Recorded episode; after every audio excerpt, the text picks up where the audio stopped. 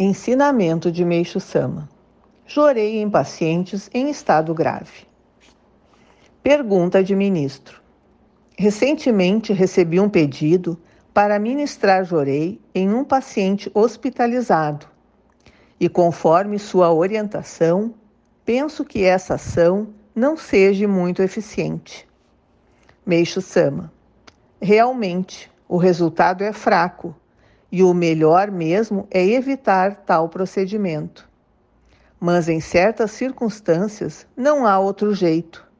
Portanto, em relação a pessoas hospitalizadas, tudo vai depender de bom senso para que se possa perceber quando se deve ou não ministrar jorei em casos assim.